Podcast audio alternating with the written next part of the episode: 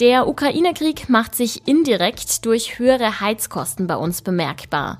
Womit müssen wir rechnen und was könnten Alternativen zu Erdöl und Erdgas sein? Darum geht es im heutigen Nachrichtenwecker. Mein Name ist Greta Prünster und ich wünsche euch einen guten Start in den Tag.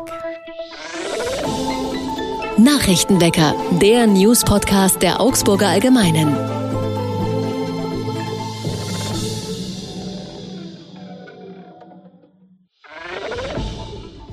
Bei den Protestzügen der Corona-Kritiker durch Augsburg sorgt regelmäßig ein Großaufgebot von Einsatzkräften für Sicherheit.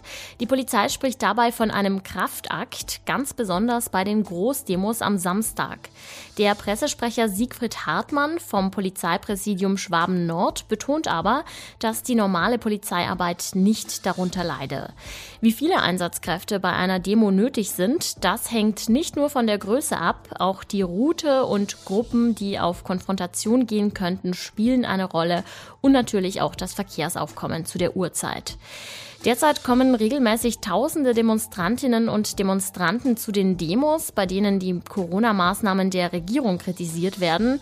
Anfangs waren es Spaziergänge, die nicht angemeldet wurden. Mittlerweile liegt aber meist eine Anmeldung vor und die Organisatoren geben auch Bescheid, welchen Weg die Kundgebung durch die Stadt nehmen will. Bei den großen Samstagsdemos ist dann ein Polizeiaufgebot von zwischen 100 und 250 Polizistinnen und Polizisten nötig. Teilweise kommen dafür sogar eigens Spezialkräfte nach Augsburg.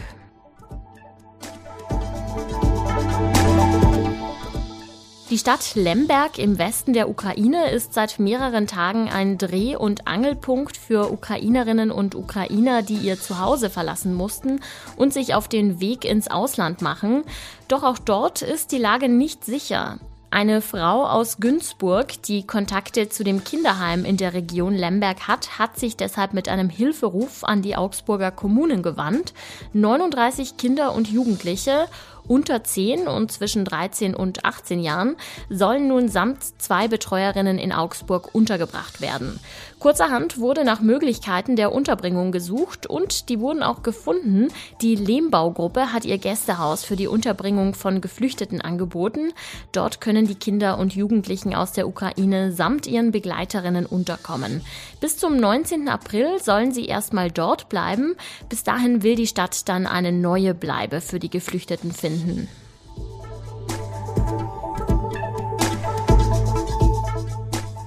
Es war der Impfstoff, auf den viele gehofft hatten. Der Impfstoff von Novavax ist ein proteinbasierter Stoff, der nicht auf der mRNA-Methode basiert, wie zum Beispiel die Vakzine von Pfizer BioNTech oder Moderna.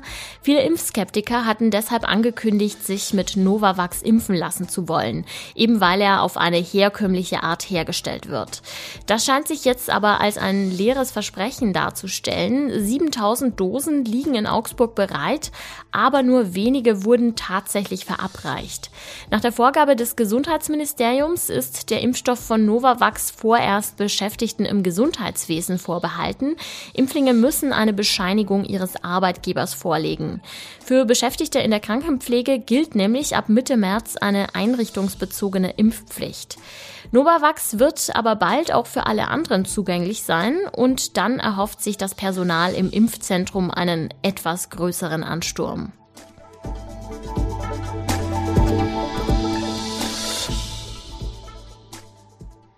Wir werfen wie immer einen schnellen Blick aufs Wetter. Heute wird es sonnig, bleibt aber kühl. Die Höchstwerte liegen am Mittag bei 2 Grad. Abends sinken die Temperaturen dann auf minus 4 Grad runter. Tagsüber bleibt es trocken und ist zeitweise leicht bewölkt. Wir haben in den vergangenen Tagen im Nachrichtenwecker sehr viel über den russischen Angriff auf die Ukraine gesprochen, über das Leid der Menschen dort, über die Flüchtlinge, die auch in Deutschland aufgenommen werden. Der Krieg hat aber auch Folgen für unseren Geldbeutel, und zwar vor allem durch steigende Erdöl- und Erdgaspreise. Was das genau bedeutet und wie die Parteien gegensteuern wollen, das weiß mein Kollege aus dem Hauptstadtbüro Stefan Lange. Hallo Stefan. Ja, schönen guten Tag aus Berlin. Worauf müssen wir uns denn jetzt eigentlich einstellen, was die Öl- und Gaspreise angeht? Wir müssen uns auf leider wohl auf, auf, auf wirklich enorm steigende Preise einstellen. Der ehemalige Chef des Bundeszentrale Verbraucherverbandes hatte mal von Horrorzahlen gesprochen und das scheint jetzt einzutreten. Also wir haben bis jetzt schon für diesen Winter Steigerungen bei den Preisen. Ich nehme einfach mal die Gaspreise, weil es dann vielleicht einfacher ist. Beim Benzin entwickelt sich es aber ja ähnlich, aber beim Gas Heizkosten 40 Prozent mehr als im vergangenen Jahr, also als im letzten Winter. Und es ist leider zu befürchten, dass die Preise nochmal weiter steigen. Es gibt einige Experten, die sagen, sie steigen nochmal um das Doppelte. Es gibt aber auch Leute, die sagen, sie steigen sogar um das Dreifache und zwar im Vergleich zum jetzigen Preis. Wie sieht es denn mit alternativen Energien aus? Die wären ja ohnehin viel besser für die Umwelt. Ja, da wird natürlich gerade viel geredet und viel überlegt, aber wenn man sich jetzt mal auch die Koalitionsverträge der letzten äh, Regierung anguckt, da stand ja schon immer drin, Ausbau der erneuerbaren, Energien wollen wir vorantreiben. Äh, viel ist da ja leider nicht passiert. In Bayern zum Beispiel sind immer noch sehr wenige Windkrafträder aufgestellt. Da ist dann die Argumentation, ja, wir haben ja nicht so viel Wind. Das ist natürlich, wer schon mal auf dem Berg war, weiß, dass das nicht stimmt. Äh, es ginge alles, es gibt da politische Widerstände, es gibt da Widerstände auch in den Kommunen. Will sagen, es ist wenig ausgebaut und was jetzt in der, in der, in der, in der Sprache ist, was jetzt in der Diskussion ist, äh, das dauert auch alles noch. Also Herr Habeck will zum Beispiel Flüssiggasterminals bauen, damit wir Flüssiggas kriegen können, damit wir unabhängig werden von Russland. Aber das dauert Jahre, auch wenn er gerade versucht, etwas anderes zu erzählen. Die letzten Atommeiler gehen ja gerade in diesem Jahr vom Netz und auf einmal werden Stimmen laut, die fordern, doch noch ein wenig länger auf Atomenergie zu setzen. Auch der bayerische Ministerpräsident Markus Söder kann sich das vorstellen. Wäre das denn realistisch? Ja, scheinbar wohl. Ich konnte es bis vor wenigen Tagen auch noch nicht wirklich glauben, aber es ist so, also man muss die Geschichte, glaube ich, so rum erzählen. Herr Habeck, unser Wirtschafts- und Klimaminister, hat ja auch angedeutet, das geht. So, und dann hat seine grünen Parteikollegin Frau Lemke gesagt, nee, das geht nicht. Und, und es, es gibt da offenbar wirklich aber eine, eine unsichere Gemengelage, was die Sicherheitsgenehmigung für Atomkraftwerke angeht. Also die müssten, wenn sie ans Netz gehen sollten, nochmal sicherheitsüberprüft werden, so heißt das ganz genau. Erst dann können sie eine Genehmigung bekommen. Da hieß es erst bei den Grünen, das geht nicht. Wie gesagt, es scheint jetzt offenbar doch zu gehen. Eine andere Frage ist die nach den Brennelementen. Da sagen einige große Kraftwerksbetreiber, naja, diese Brennelemente, von denen ich bislang dachte, die sind eigentlich schon längst verschrottet, die könnte man doch relativ schnell wieder äh, reaktivieren und dann äh, Atomkraftwerke ans Netz bringen. Also das geht. Äh, wenn man sich jetzt allerdings den Angriff der Russen auf das Atomkraftwerk in der Ukraine anguckt, dann frage ich mich wirklich, wer allen Ernstes noch der Atomkraft das Wort reden kann. Ja, höhere Preise sind bei der derzeitigen politischen Lage voraussichtlich gar nicht abzuwenden. Die Parteien diskutieren deshalb gerade, wie man die Bürger bei den Kosten entlasten könnte. Was gäbe es denn da für Möglichkeiten?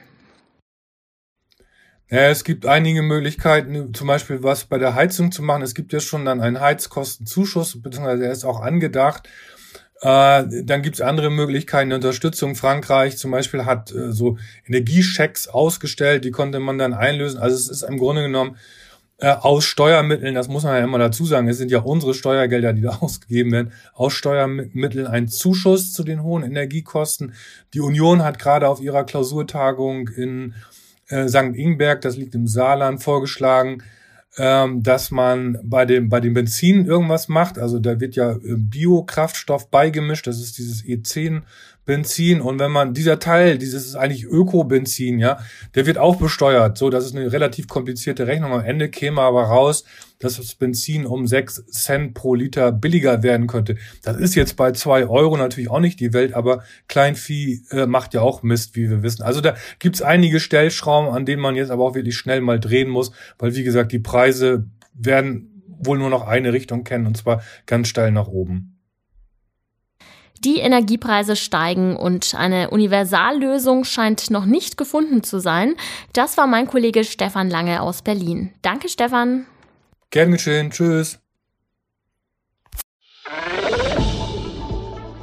Und auch das ist heute noch wichtig. Im Ukraine-Krieg soll heute eine dritte Verhandlungsrunde zwischen russischen und ukrainischen Delegierten stattfinden. Der Ort und Zeitpunkt des Treffens ist aber noch nicht bekannt. Experten gehen auch davon aus, dass bei den Gesprächen kein Durchbruch erreicht werden wird. Bei der zweiten Runde war eine Feuerpause vereinbart worden, um humanitäre Korridore für Flüchtlinge zu schaffen. Die geplante Waffenruhe für die Stadt Mariupol hielt aber nur eine halbe Stunde. Stunde lang. Und zum Schluss gibt es wie immer was zum Schmunzeln. Italien ist ein Sehnsuchtsland für viele. Gerade Hochzeitspaare finden dort häufig die passende romantische Kulisse, um sich das Ja-Wort zu geben. Allein in der Region Latium, das ist die Region rund um Rom, haben 2019 15.000 Paare den Bund fürs Leben geschlossen. Das war allerdings vor Corona. Seit Beginn der Pandemie waren es nur noch 8000. Die Behörden haben sich deshalb jetzt etwas einfallen lassen, um die heimische Wirtschaft und natürlich auch den Tourismus zu unterstützen. Sie wollen Paaren Ausgaben in Höhe von bis zu 2000 Euro zurückerstatten, wenn diese im Latium heiraten. Also zum Beispiel für den Friseur, den Fotografen oder den Blumenschmuck. Die Einladung gilt bis Ende Januar 2023. Die Aktion hat den wohlklingenden Namen In Latium mit Liebe oder auch Nel Lazio con Amore. Ja, endlich mal wieder was Schönes zum Schluss. Da bleibt mir nur mehr zu sagen, danke fürs Zuhören. Ich bin auch morgen wieder für euch da, also hört gerne rein. Mein Name ist Greta Brünster. Macht's gut und bis bald. Nachrichtenwecker ist ein Podcast der Augsburger Allgemeinen. Alles, was in Augsburg wichtig ist, findet ihr auch in den Show Notes und auf augsburger-allgemeine.de.